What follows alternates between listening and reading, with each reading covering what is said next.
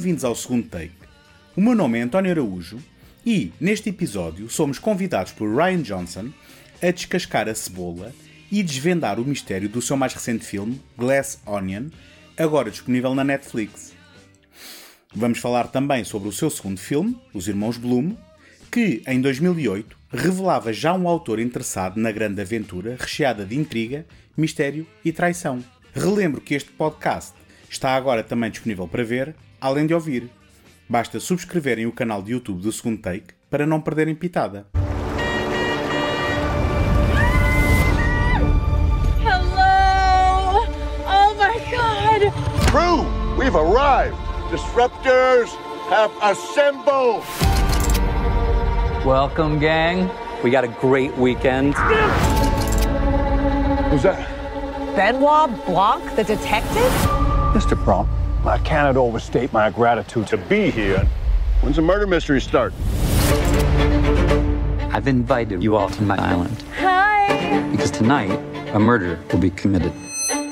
My murder. Once you're dead, will we still be able to talk to you? Yeah, I'm not playing dead the whole weekend, dude. This is truly delightful. Across the island, I've hidden clues. You will have to closely observe each other. If anyone can name the killer, that person wins our game. Any questions? Halle Berry, uh, that has a kick. Oh my god. What happened? Holy sh! Ladies and gentlemen, there's been a murder, and the killer is in plain sight. For at least one person, this is not a game. I must insist that nobody touch the body. Jeez, detective. Who killed the party? Depois do turbilhão cibernético causado pela incursão no universo Star Wars, Ryan Johnson fez a única coisa adulta e racional possível. Ignorou os lamentos e choradinhos das hordas de incels com ligação de banda larga à internet e continuou a trilhar o seu caminho. Quando, em 2019, estreou Knives Out, que em Portugal teve o subtítulo Todos são suspeitos, não escondeu a influência dos romances de mistério de Agatha Christie, bem como das subsequentes adaptações ao cinema dessas histórias de crime e investigação detetivesca, que viriam a ser conhecidas como o Dunnits, expressão infelizmente sem tradução adequada para português.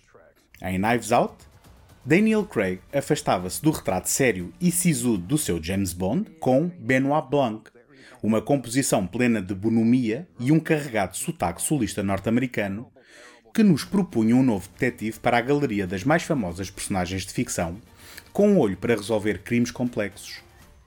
Se quiserem ouvir a minha opinião sobre este filme, bem como sobre Brick, o pastiche de filme noir de estreia de Ryan Johnson nas longas-metragens, podem ouvir o episódio número 217 do segundo take, lançado em janeiro de 2020. Dado o sucesso algo inesperado de Knives Out, estava lançada uma nova série de filmes protagonizados por Benoit Blanc. Entra imediatamente em cena à Netflix e o financiamento para mais dois filmes ficou garantido, algo que Ryan Johnson não desdenhou, até porque não se coíbe de anunciar em entrevistas que vai continuar a escrever histórias neste universo. Ai, os santinhos da sétima arte me perdoem, mas sim, usei a palavra começada por U. A ação de Glass Onion incorpora a pandemia do Covid-19, aproveitando a realidade do verão de 2021 em que foi filmado. O detetive Benoit Blanc recebe um inusitado convite do excêntrico milionário Miles Braun para um fim de semana na sua ilha privada na Grécia. Miles será o anfitrião de um jogo de mistério envolvendo a simulação do seu próprio assassinato, que terá de ser desvendado pelos convidados, nos quais, além do famoso detetive, se incluem os seus amigos mais próximos e protegidos, e ainda Andy, a antiga parceira que Miles traiu e afastou da empresa que ambos criaram. O primeiro sinal de que algo está errado é a revelação de Miles a Benoit de que não o terá convidado. Daqui em diante, revelam-se tensões entre as diferentes personagens, todas com motivações para quererem livrar-se do milionário. Mas como não quero dar aqui spoilers, mais não digo sobre o desenrolar da trama. E o melhor é mesmo passar a palavra ao próprio realizador. My name is Ryan Johnson, and I am very, very excited to show you guys an exclusive scene from my new movie, It's the follow up to Knives Out, and it is called Glass Onion. The mystery begins when a group of old friends all receive an unexpected invitation in the form of a intricate puzzle box. Uh, but what starts as a game turns into something much more nefarious. I will shut up at this point and let you watch the clip, but I hope you enjoy it. Thank you.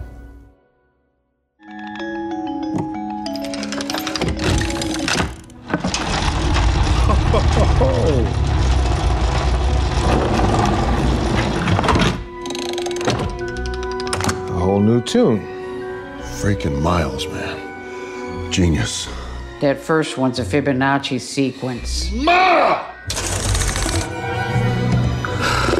Now get your hand off of that. Oh, oh, oh. 47 for sure. That's the atomic number for silver. Are you, are you sure that's silver? That's silver. So this is it. All together now. One, two, three.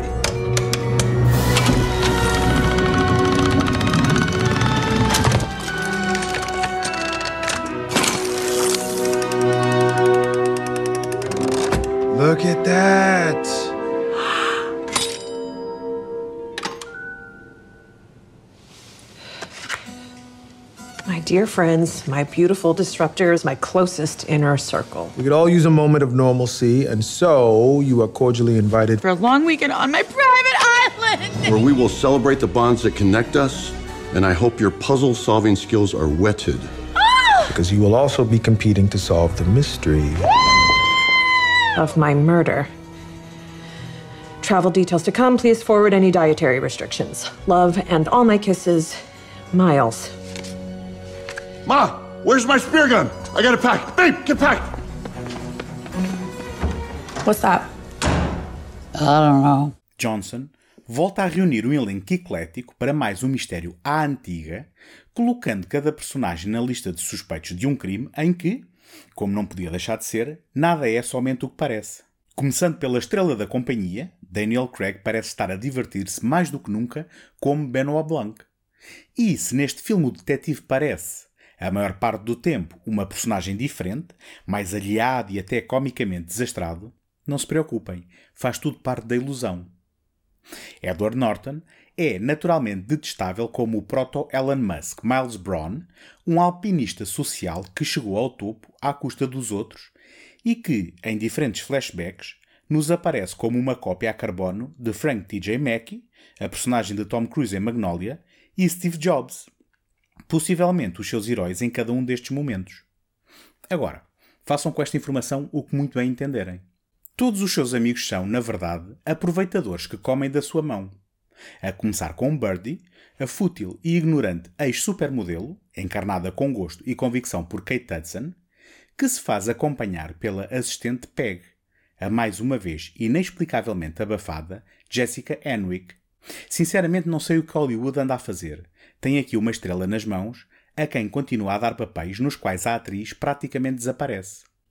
Dave Bautista é Duke Cody, um streamer do Twitcher, que coisa tão moderna de se dizer, com inclinações machistas, que coisa tão moderna, mas necessária de se dizer. Madeline Klein é o Whisky, a namorada de Duke, que encarna o estereótipo da loira burra, mas, tal como a titular cebola, tem mais camadas do que aparenta. O versátil Leslie Odom Jr. é Lionel, cientista na empresa de Miles, e a destemida Catherine Anne é Claire, uma governadora em processo de candidatura ao Senado, que, tal como Lionel, apesar de alinhar nas jogadas políticas de Miles, tem as suas reservas em relação aos desígnios do milionário. Todos os elementos do elenco estão à altura do desafio de Ryan Johnson, mas o papel mais exigente caiu nos ombros da cantora e atriz Janelle Monáe, como Andy, o elemento proscrito e traído do grupo de amigos.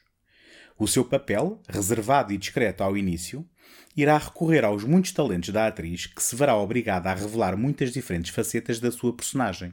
Alongside and underneath the party, you've been charged with a serious task. Because tonight, in this very room, a murder will be committed. My murder. You will have to closely observe the crime consider what you know about each other. Know that across the island I've hidden clues. Some may be helpful, some may misdirect. That's for you to determine. But if anyone can name the killer, tell me how they achieved the murder, and most importantly, what was the motive, that person wins our game. Any questions? Uh, wait, what do we win? I. What do you mean? What do you? What do you? What do you want? No, no, nothing. I just, I, I, just thought maybe there was a prize or something. I, I an iPad or I. Yeah, okay, fine. Yeah, no, no, the winner gets an iPad.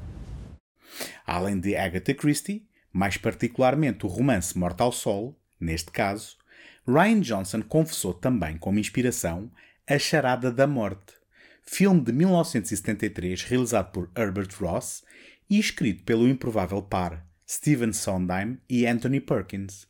O realizador adiantou em agosto ao site oficial da Netflix Tudum que o filme está estruturado em torno de um grupo de amigos ou inimigos amigáveis que têm uma dinâmica de poder com um dos seus amigos de sucesso. Começa com ele a enviar um convite para que venham jogar este jogo de mistério de assassinato num local exótico. Em A Charada da Morte, é no seu iate e tudo acaba terrivelmente mal. É basicamente assim que Glass Onion começa. Sem medo de nos piscar o olho, enquanto nos ludibria com a trama, Johnson oferece diversos cameos, incluindo ao próprio Stephen Sondheim e a Angela Lansbury, a icónica protagonista da série televisiva que nos trouxe o charme de Agatha Christie nos anos 80 para o pequeno ecrã com crime de cela. Em ambos os casos, esta é uma aparição póstuma, pois tanto Sondheim como Lansbury viriam a falecer entre a data de rodagem e a data de estreia do filme. O sentido de humor que polvilha Glass Onion pode ainda ser exemplificado pelas referências à kombucha do Jared Leto ou ao molho picante de Jeremy Renner, por exemplo ou ainda ao relaxado hippie que habita a ilha e que ocasionalmente entra discretamente em cena pelo pano de fundo. Glass Onion é a continuação natural de Knives Out. Ryan Johnson encontrou uma fórmula vencedora, a começar nos títulos inspirados em músicas, desta vez escolheu uma canção dos Beatles, passando por um elenco recheado de personagens coloridas, interpretadas por atores reconhecíveis e terminando num momento de justiça alinhado com o sentimento antissistema que é melhor expressado pela anglófila frase Eat the Rich. Tal como acontecia com a agressividade passiva da família no centro de Knives Out, em relação à empregada Marta Cabrera, veja-se aqui a leveza com que Peg, uma mera assistente, é praticamente invisível aos olhos de Miles. Isto para não falar, obviamente, da ostentação que é a construção no topo da mansão que dá o título ao filme, a exibição na sala de jantar da verdadeira Mona Lisa, emprestada pelo Louvre em troca de caminhões carregados de dinheiro, ou a disponibilização, através de uma ligação virtual remota, de Serena Williams como personal trainer no ginásio privado que ninguém usa. Se não nos surpreende pela forma, o escritor e realizador surpreende-nos pela meticulosa construção da narrativa e do quebra-cabeças, com o mistério a ser lançado para, posteriormente, ser virado do avesso e recontextualizado através de analepses que dão novas perspectivas sobre cenas anteriores, preenchem lacunas e oferecem revelações que tinham sido omitidas. Pode ser pouco original e até formulaico, mas outra acusação que se pode lançar é que é também um bem disposto e divertido entretenimento. E acreditem-me quando digo que isto é um altíssimo elogio, porque hoje em dia são raros os filmes de entretenimento de médio orçamento para adultos. Deixo só uma última nota em relação aos resultados comerciais do filme. Se o negócio com a Netflix encheu, e bem, os bolsos a Ryan Johnson, garantindo pelo menos mais um filme além de Glass Onion, é uma pena que o seu modelo de negócio não permita a comparação do sucesso deste filme com o do filme anterior. Relembro que Knives Out faturou nos cinemas de todo o mundo para cima de 310 milhões de dólares contra um orçamento de 40 milhões. Por sua vez, Glass Onion, com um custo semelhante, só foi exibido durante uma semana nos cinemas norte-americanos, entre 23 e 29 de novembro, tendo arrecadado cerca de 13 milhões de dólares, número que não indica nada, visto que agora o filme estará apenas disponível no serviço de streaming, no qual o box office não é aplicável e tão pouco o sucesso do filme mensurável. How'd you find me? It's actually pretty simple. We're brothers. And I've come to the conclusion that you don't want out. You think you do, but you don't. Where are we going? New Jersey! Let me grab my coat. This will be the last one. I'll never ask you to do another con again. The largest private residence on the eastern seaboard, home of our final mark. Penelope Stamp lived at home her whole life. So, what kind of stuff do you do? I collect hobbies.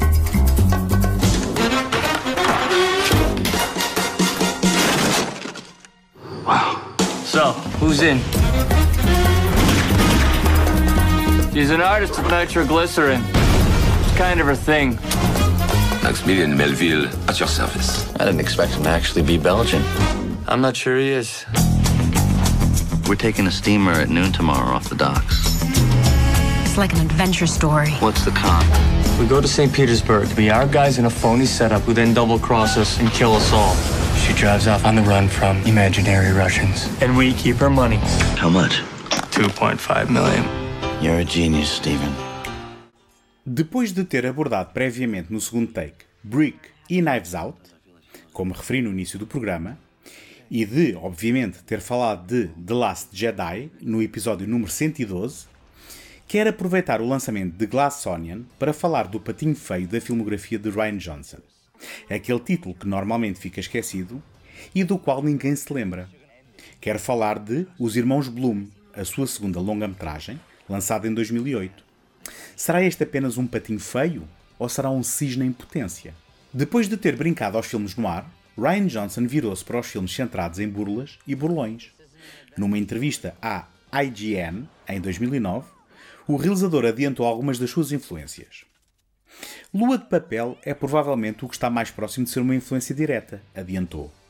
Adora Golpada e Jogo Fatal, mas Lua de Papel foi o primeiro filme que vi que optou por uma abordagem mais à conto de fadas e que era mais baseado numa relação pessoal. E é esta a mentalidade com que faz sentido abordar os irmãos Bloom. Apesar de tomar lugar num tempo indefinido, o seu espírito remete para os anos 20 e 30 do século XX e para um certo imaginário romântico em que burlões com charme vigarizavam elementos da aristocracia em cenários de riqueza e opulência. Os irmãos Bloom, órfãos ainda jovens, começam a fazer golpes enquanto crianças. Steven inventa cenários elaborados e o irmão mais novo, Bloom, estabelece laços de confiança com os alvos. Desta forma, Steven cria o seu primeiro golpe como forma de encorajar o irmão a falar com raparigas. 25 anos depois, os irmãos, interpretados por Mark Ruffalo e Adrian Brody, depois de crescidos, são os vigaristas mais bem-sucedidos do mundo, na companhia de Bang Bang, uma silenciosa japonesa especialista em explosivos, encarnada por Rinko Kikuchi. Bloom, no entanto, está descontente com a vida por não ser nada mais do que um ator nos esquemas de Steven, por não ser mais do que personagens inventadas pelo irmão. Bloom quer ser a sua própria pessoa e passar a viver uma vida não escrita.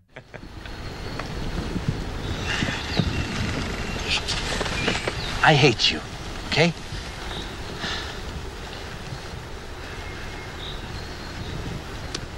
Ah, I can't do this anymore. I can't wake up next to another person who thinks they know me. I'm, I'm 35 years old. I don't. I, I I'm I'm useless, crippled. I don't. I've only ever lived life through these roles that aren't me, that are written for me by you. Tell me what you want. Why? So you can write me a role in a story where I get it? You're not listening to me.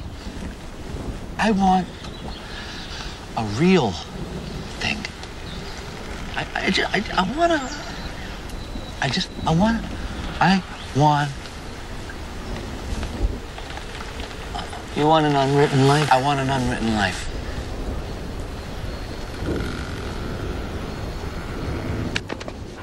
No entanto, Steven convence-o a executar um golpe final. Os irmãos fingirão ser negociantes de antiguidades para burlar Penelope Stamp, uma herdeira rica e socialmente isolada que mora sozinha numa mansão em Nova Jersey. Bloom, por sua vez, teme apaixonar-se pela excêntrica Penelope, o que colocaria o golpe em risco. E quem é que o pode censurar, visto que Penelope é interpretado por Rachel Weisz? O filme abre com a narração de Ricky Jay, o mágico e ator que tinha emprestado a sua voz recheada de gravitas à narração de Magnolia, naquele que parece ser um padrão de apreço de Johnson por Paul Thomas Anderson. No entanto, é outro Anderson quem os irmãos Bloom mais faz lembrar. O estilo do filme, entre a narração, o uso de gráficos no ecrã e o peculiar sentido do humor, muitas vezes através da cirúrgica montagem, é reminiscente dos títulos de Wes Anderson, o que também terá sido ajudado pela participação de Adrian Brody, com quem Anderson tinha acabado de filmar The Darjeeling Limited. Then I was gonna leave, but my mom got sick, so I stayed. She stayed sick a really long time. Do you, um, feel cheated? Trick to not feeling cheated is to learn how to cheat. So, I decided this wasn't a story about a miserable girl trapped in a house that smelled like medical supplies, wasting her life on a dying person she sometimes hated. No. This was a story about a girl who could find infinite beauty in anything, any little thing, and even love the person she was trapped with. And I told myself this story till it became true. Now, did doing this help me escape a wasted life? Or did it blind me so I wouldn't want to escape it? I don't know. But either way, I was the one telling my own story, so. No, I don't feel cheated at all.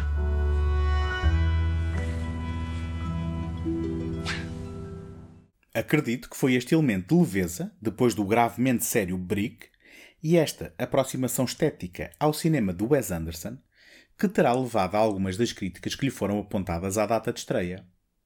Roger Ebert terá mesmo acusado o filme de ser pretencioso e cheio de si mesmo, por exemplo. E se a crítica se viu dividida na reação ao filme, já o público não se coibiu de se manter ao largo, com os resultados de bilheteira a recuperarem apenas cerca de um quarto dos seus 20 milhões de dólares de orçamento.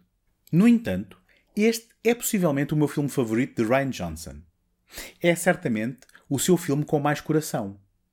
Aceitando a realidade fantástica e excêntrica desenhada pelo autor, esta é uma história de amor entre duas personagens a quem foi praticamente negado o livre-arbítrio, Bloom e Penelope, com a dificuldade acrescida de que nunca sabemos o que é verdade ou o que é fantasia construída pelos irmãos, ao ponto de o próprio Bloom se baralhar com estas mesmas fronteiras. Apesar de muito engraçado e bem disposto, é também um filme melancólico, com uma respiração narrativa diferente dos outros filmes do realizador, o que também poderá ter apanhado os espectadores em contrapé.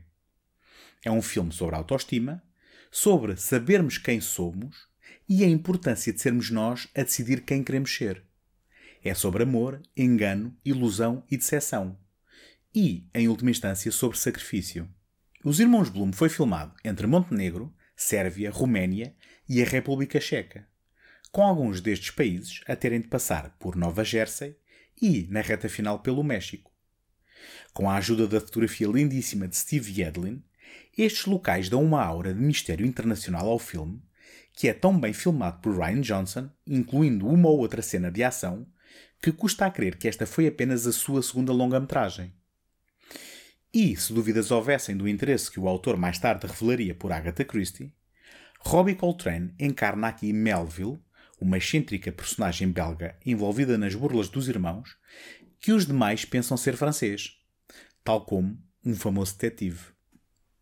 Robbie Coltrane foi um de dois atores veteranos a entrar neste filme, entretanto desaparecidos, sendo que o outro foi Maximilian Schell, no papel do antigo mentor e arqui-inimigo dos irmãos, Diamond Dog, que, para os mais atentos, se revela também como mais uma referência musical. Como curiosidade, ao olhar para a ficha técnica de Os Irmãos Bloom, pode-se constatar a fidelidade de Ryan Johnson aos seus colaboradores. Este filme partilha com Glass Onion o produtor, Ram Bergman, o já mencionado diretor de fotografia Steve Yedlin e o compositor musical Nathan Johnson. Em conclusão, se são fãs de Knives Out, Glass Onion ou de Ryan Johnson em geral, espreitem os irmãos Bloom. Pode ser que tenham uma agradável surpresa. Dou assim por concluído o último episódio de 2022 do segundo take. Desejo a todos boas entradas e um feliz ano novo.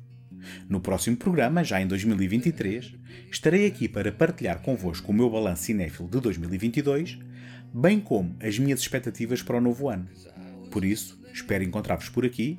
Até lá, boas fitas. While you drove across town at three in the morning,